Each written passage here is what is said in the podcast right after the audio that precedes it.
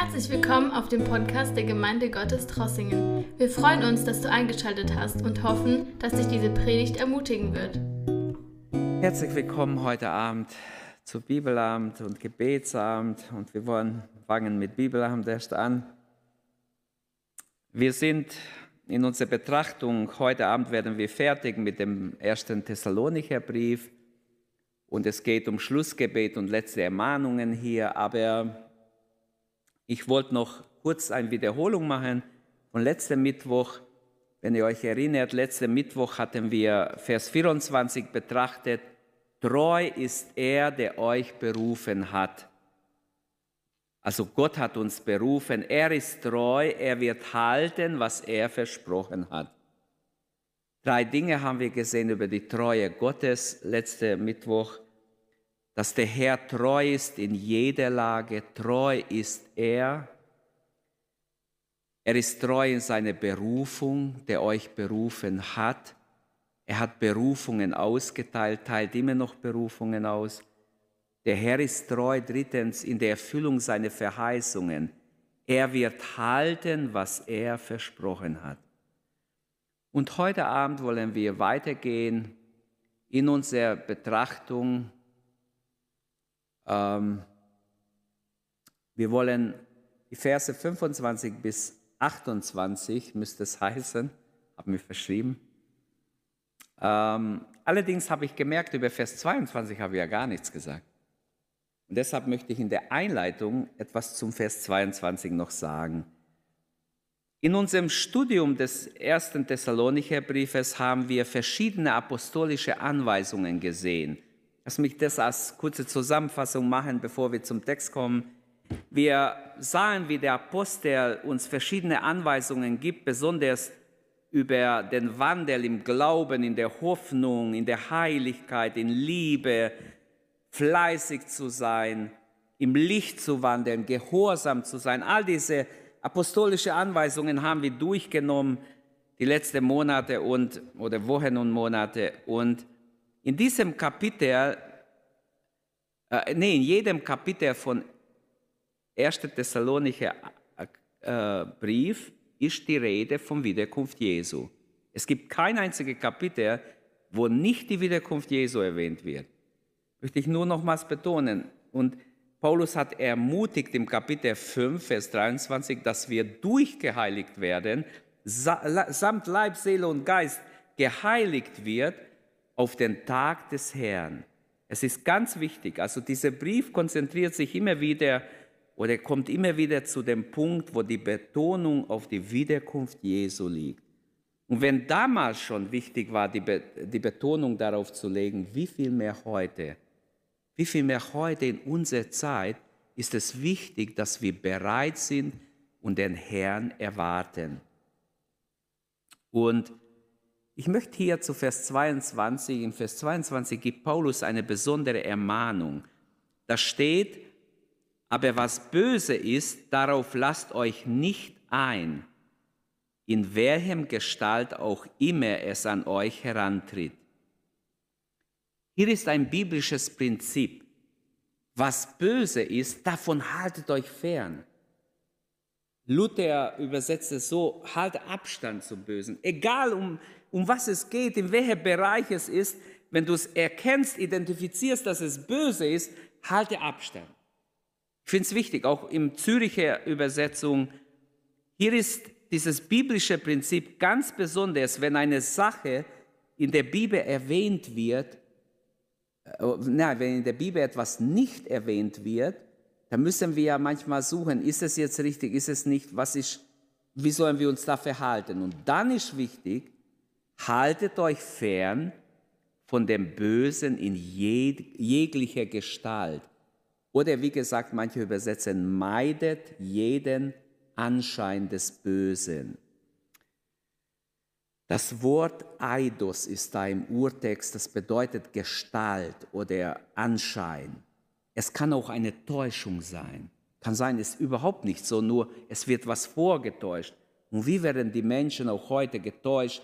Geblendet von allem Möglichen mit viel Lüge. Das Böse kann ganz verschiedene Gestalt annehmen.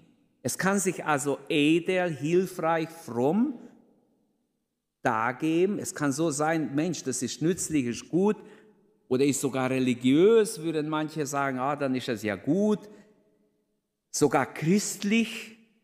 Manches, was christlich verkauft wird, ist überhaupt nicht, hat nichts mit Christus zu tun. Bitte, prüft's mal.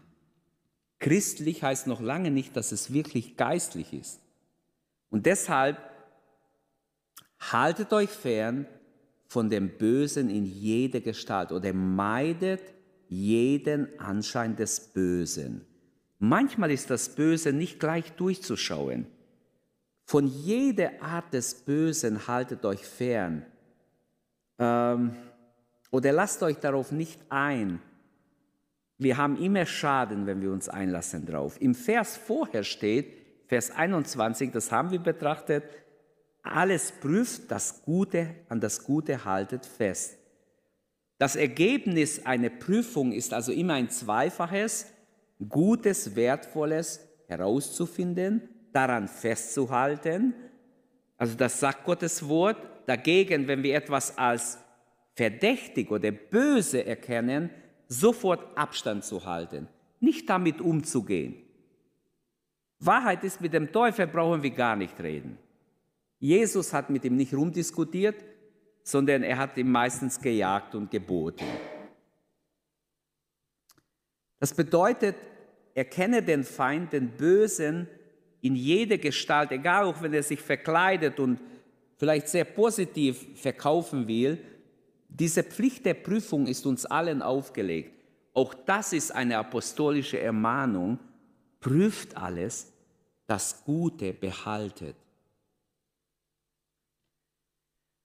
Ähm, die Thessalonicher konnten sich den ihnen gestellten Augen nicht entziehen und wir können es auch nicht. Die Übersetzung vom Vers 22, haltet euch ferne vom Bösen, finde ich echt gut. Abstand halten, so weit wie möglich Abstand halten von jeder Gestalt des Bösen. Ich wünsche, dass wir das ernst nehmen. Und manches scheint böse zu sein, auch in unseren Tagen, manches scheint wirklich böse zu sein, da würde ich immer Abstand halten. Bitte, sonst bereuen wir es. Und zwar manchmal sehr. Und jetzt kommen wir zu unserem Text, Vers 25 bis 27. Da geht es um Schlussgebet des Paulus und letzte Ermahnungen. Und er hat hier, so geht es schon wieder nicht, ich muss es hinhalten. Okay, er hat hier drei Ermahnungen. Brüder, betet auch für uns, Vers 25.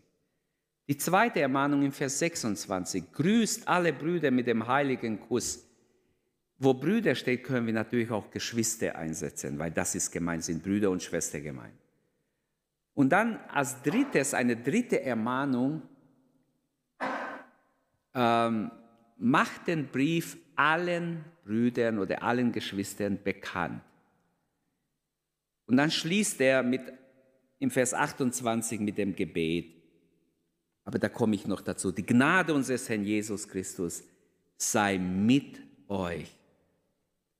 Diese drei Ermahnungen sind der Gegenstand unserer Betrachtung heute Abend. Paulus macht im Schlusswort diese dreifache Aufruf. Und jeder Aufruf hat das Wort Brüder oder Geschwister drin. Merkt ihr, wie wichtig ist die Bruderschaft? Die Gemeinde besteht aus Brüdern und Schwestern.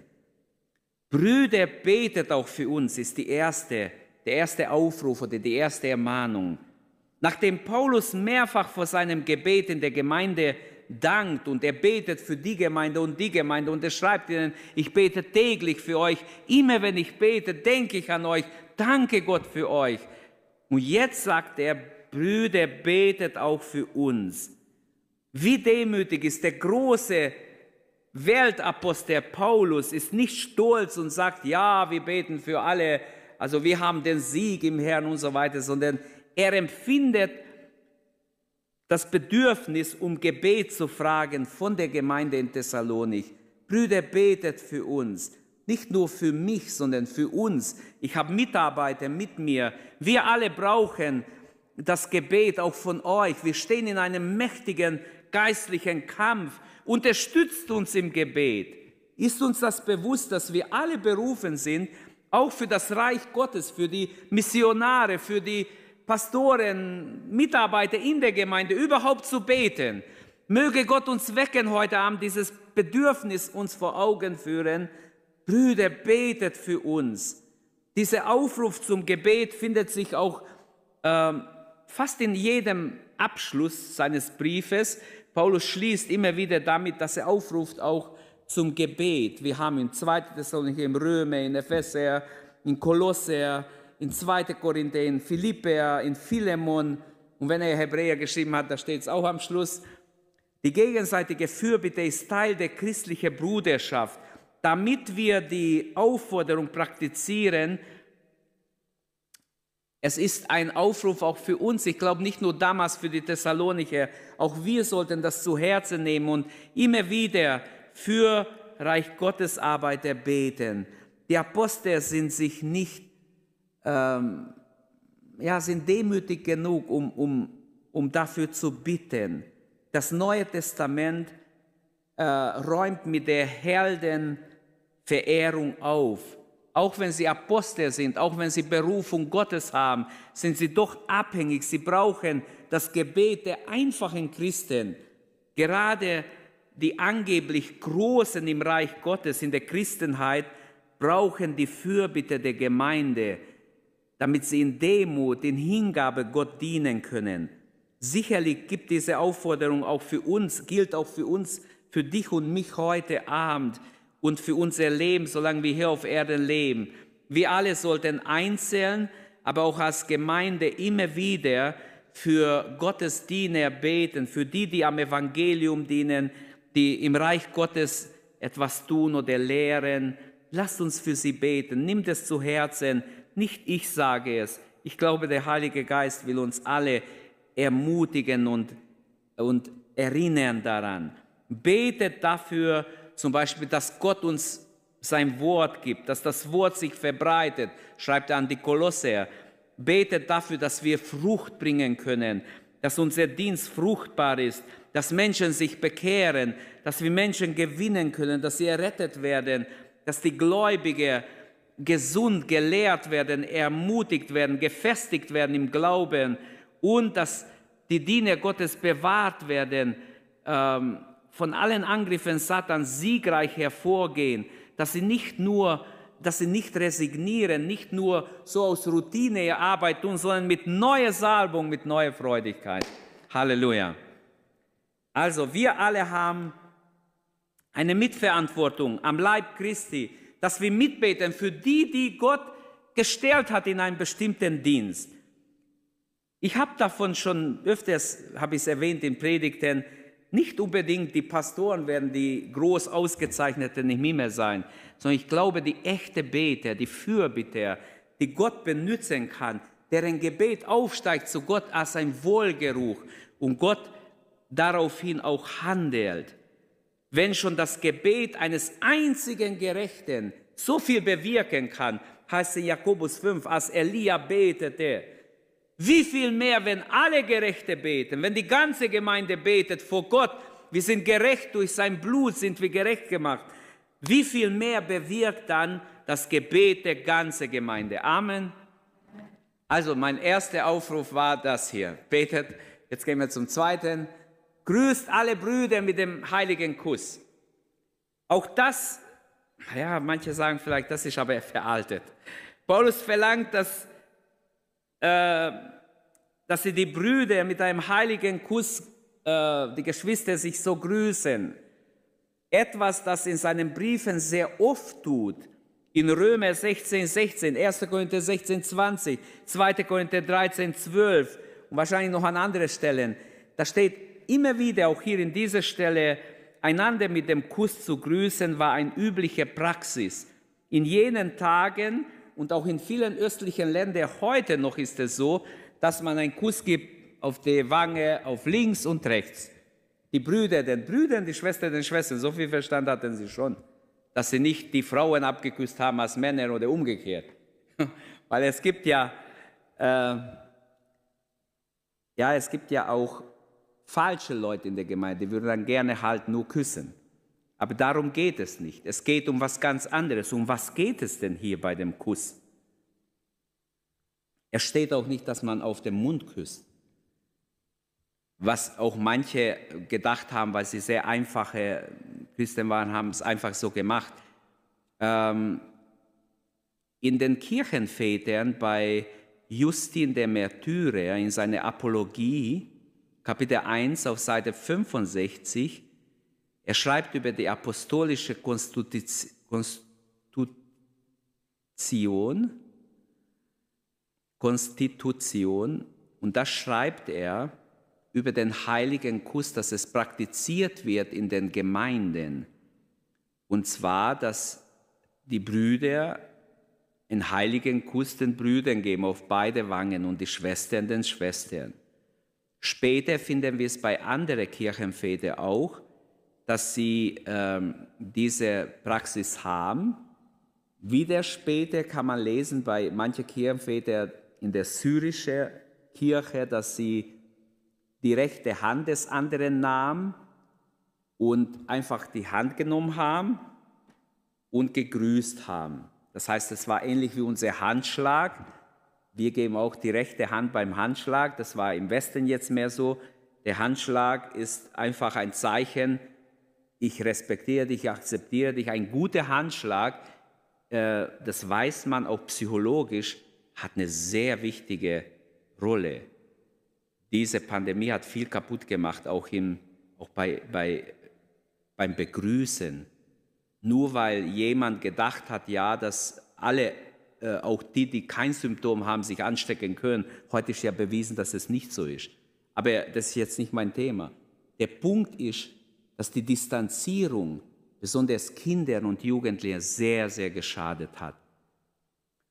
Ähm, in der Bibel werden wir aufgerufen, dass wir einander grüßen sollen, dass wir die Nähe, diese Bruderschaft pflegen sollen. Und es wird sogar gesagt, mit dem heiligen Kuss uns grüßen sollen.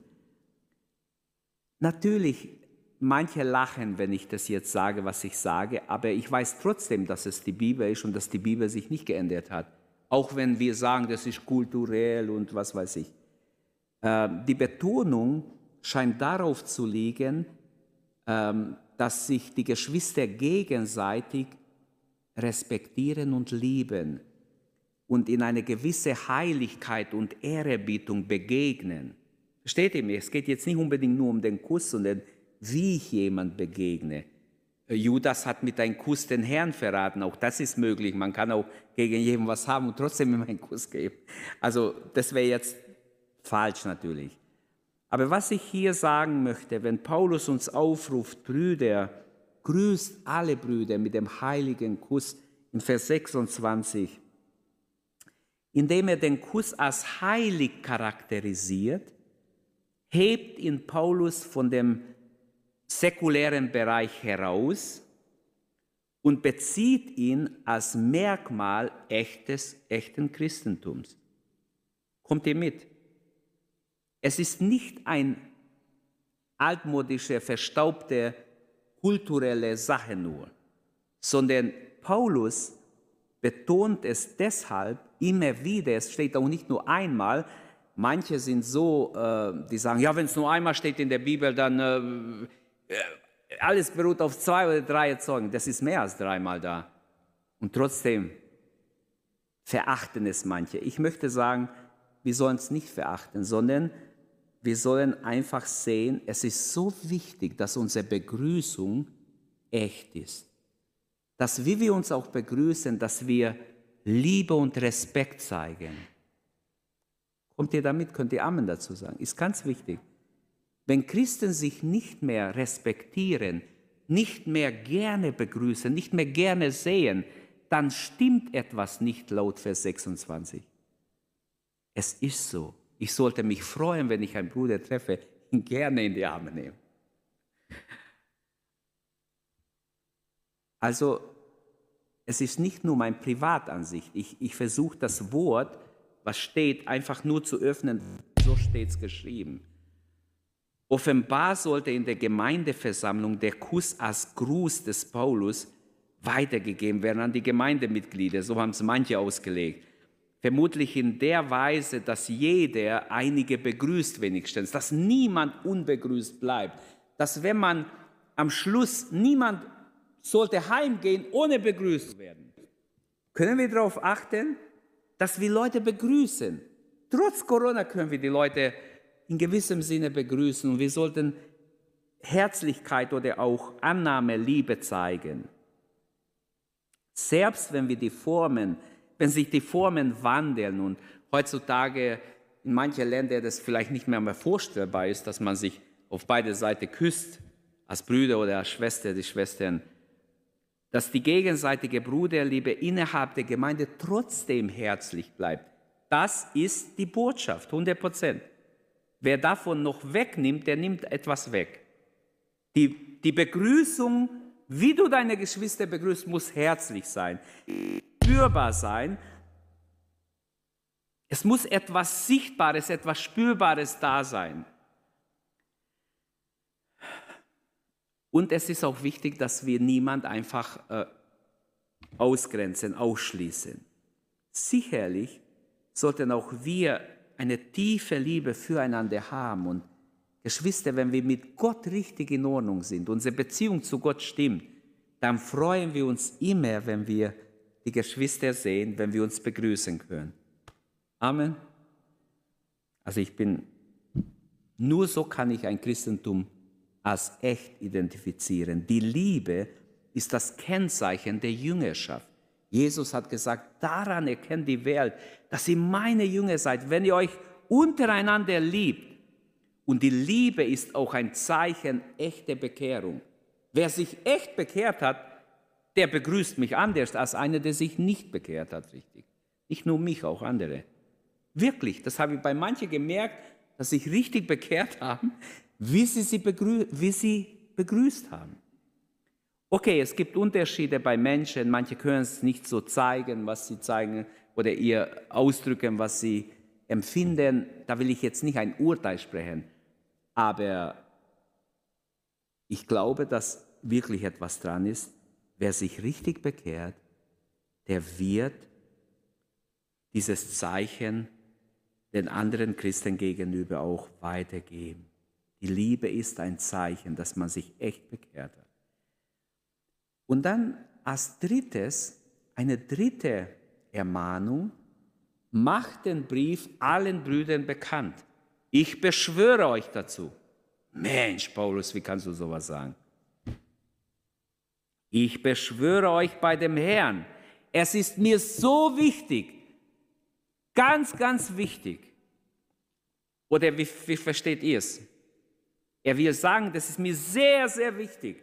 Ich beschwöre euch bei dem Herrn, die Vermutung liegt nahe, dass Paulus an dieser Stelle selbst zu Feder greift, obwohl er seinen Brief diktiert, aber er greift selber zu Feder und während der bisherige Brief von jemandem geschrieben wurde, schreibt er jetzt selber, wie wichtig ihm das ist. Paulus legt ganz großen Wert darauf, dass das von ihm geschriebene, weil er weiß, er hat es nicht nur einfach so aus Langweile geschrieben, sondern Gott hat ihn inspiriert, hat ihm etwas aufs Herz gelegt. Und Paulus will unbedingt, dass es allen Brüdern vorgelesen wird, bekannt gemacht wird. Wir sehen, wie wichtig hier und auch heute in unseren Tagen die Lehre ist. Heutzutage verachtet man die Lehre, aber die Lehre ist wichtig. Wenn wir nicht in die Irre gehen wollen, brauchen wir biblische Lehre. Wenn in der Gemeinde das Wort Gottes vorgelesen wird, immer wieder gelesen wird, wenn ganze biblische Bücher durchgenommen werden von A bis Z, dann ist es eine ganz große Hilfe, weil alles kommt dran, was geschrieben steht. Wir können zwar nicht alles auf einmal, weil die Bibel halt äh, ziemlich viele Sachen hat. Aber wenn wir ein Buch durchnehmen, sollen wir alle Texte durchnehmen und alle Texte behandeln. Also er sagt allen Brüdern, allen Geschwistern, soll mein Brief vorgelesen werden. Deshalb glaube ich, dass es wichtig ist, dass wir viel Bibel lesen. Wer heutzutage stark sein will im Glauben, der muss Bibel lesen, der muss Gottes Wort lesen. Man mag dabei eine äh, Gebetsversammlung oder eine Gesamtversammlung oder ein Hauskreis, an einen Hauskreis denken. Aber egal, wo ihr seid, wo ihr euch versammelt, lest meinen Brief vor, wird Paulus sagen. Ich will, dass alle davon Kenntnis nehmen. Ob es um die Heiligkeit geht, um Jesu Wiederkunft, um die Entrückung oder um was auch immer. Jeder soll es wissen, was ich hier geschrieben habe.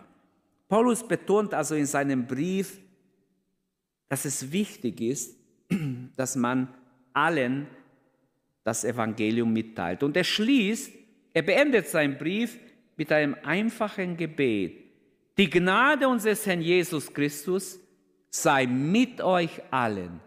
Mit euch, mit euch, mit euch, mit euch, mit euch, mit jedem.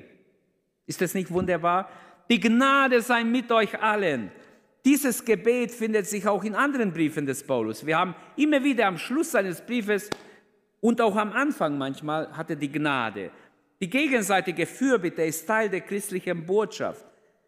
Aber hier die Gnade, es ist wie wenn er so die Gnade, er, er bittet, er legt auf die Gemeinde die Gnade Jesu Christi sei mit euch. Das ist sein Gebet, sein Wunsch, sein Segen für die Gemeinde. Der Brief ist zu Ende, aber der Schreiber hat noch einen Wunsch. Er kann nicht sagen nach Vers 26 oder 27 Amen sondern er hängt noch ein Vers dran. Die Gnade unseres Herrn sei mit euch.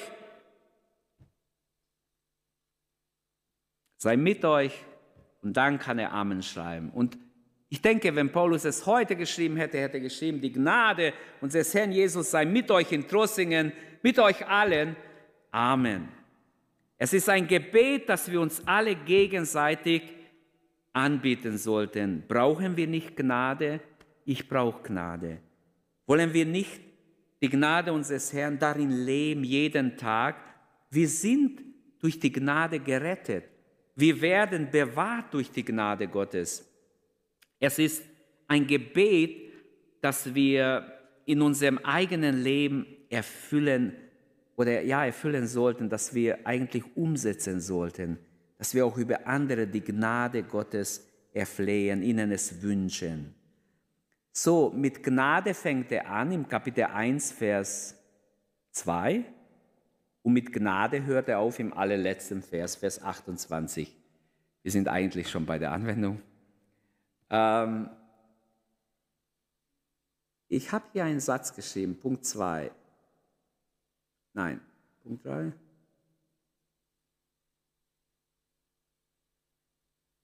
Hab's nur gedacht.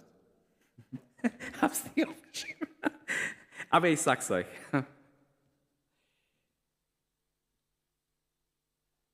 Mit der Gnade Gottes beginnt und endet der Brief. Das habe ich gesagt.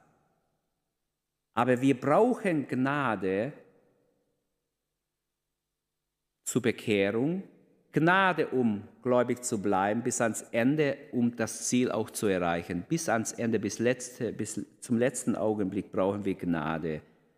Also die Gnade hat gewirkt, wirkt und muss weiterwirken, bis wir das Ziel erreicht haben. Genau das wollte ich sagen. Die Gnade muss wirken, bis wir das Ziel erreicht haben. Und die Gnade hat gewirkt in der Vergangenheit, deshalb bist du da. Und die Gnade wird wirken. In der Nachfolge wirkt die Gnade wunderbar, wenn wir mit dem Herrn unterwegs sind. Die Gnade wirkt. Aus seiner Fülle haben wir genommen Gnade um Gnade. Johannes 1,16. Und es ist Gnade, dass wir noch das Wort Gottes hören, lesen dürfen, auslegen dürfen. Der Herr gibt uns auch Gnade, sein Wort in unser Leben umzusetzen, anzuwenden. Und wir brauchen Gnade, du und ich, wir alle brauchen Gnade, bis wir das Ziel erreichen. Und das wünsche ich und das ist auch mein Gebet und ich hoffe unser alle Gebet, die Gnade unseres Herrn Jesus Christus sei mit uns allen. Amen. Lasst uns aufstehen und dafür danken, wirklich für die Gnade, die wir erleben dürfen, in der wir leben dürfen. Und diese Gnade, die uns errettet hat, die uns trägt, die uns begleiten möchte bis ans Ende. Danke dem Herrn für seine Gnade in dein Leben. Herr Jesus, hab Dank, dass du uns errettet hast aus Gnaden. Danke, dass ich dein Wort hören durfte in jungen Jahren und Herr erkennen durfte, dass du mich persönlich rufst. Danke, Herr. Danke, dass du immer noch Menschen rufst, dass noch viele Menschen um uns herum, die umherirren, dein Wort hören und deine Gnade erleben dürfen. Herr, wir beten heute Abend, dass noch viele Menschen gerettet werden. Wir beten, dass dein Wort ausgeht und Menschen gerettet werden, Menschen berufen werden zum ewigen Leben. Herr, wir beten, dass Menschen dein Wort hören und die Gnade ihr Herz wirklich erreicht und umkrempelt. Halleluja. Danke, Herr. Danke, dass wir wissen dürfen, du bist da. Du hast geredet, du redest immer noch, du sprichst hinein in unser Leben. Und wir dürfen aus Gnaden gerettet bleiben und bis ans Ziel deine Gnade erleben und erfahren. Halleluja, wie wunderbar. Du hast uns zugesagt, dass du uns nicht verlassen wirst bis an das Ende des Zeitalters. Herr, wir danken dir dafür. Danke, dass du auch in dieser Zeit mit uns bist und dass wir dich erleben dürfen, Herr, dass wir mit dir rechnen dürfen, dass wir uns nicht Sorgen machen brauchen, sondern unsere Hoffnung liegt in dir. Du bist der Herr und du hast alles unter deiner Kontrolle. Danke, Herr. Sei gelobt und gepriesen. Möge dein Gnade mit uns sein als Gemeinde. Darum bitten wir dich, Herr. Gepriesen sei dein Name. Amen. Danke, dass du unsere Predigt angehört hast. Wenn dich die Botschaft angesprochen hat, dann teile sie gerne mit deinen Freunden und Bekannten, dass auch sie diese Predigt hören können. Wir wünschen dir Gottes Segen.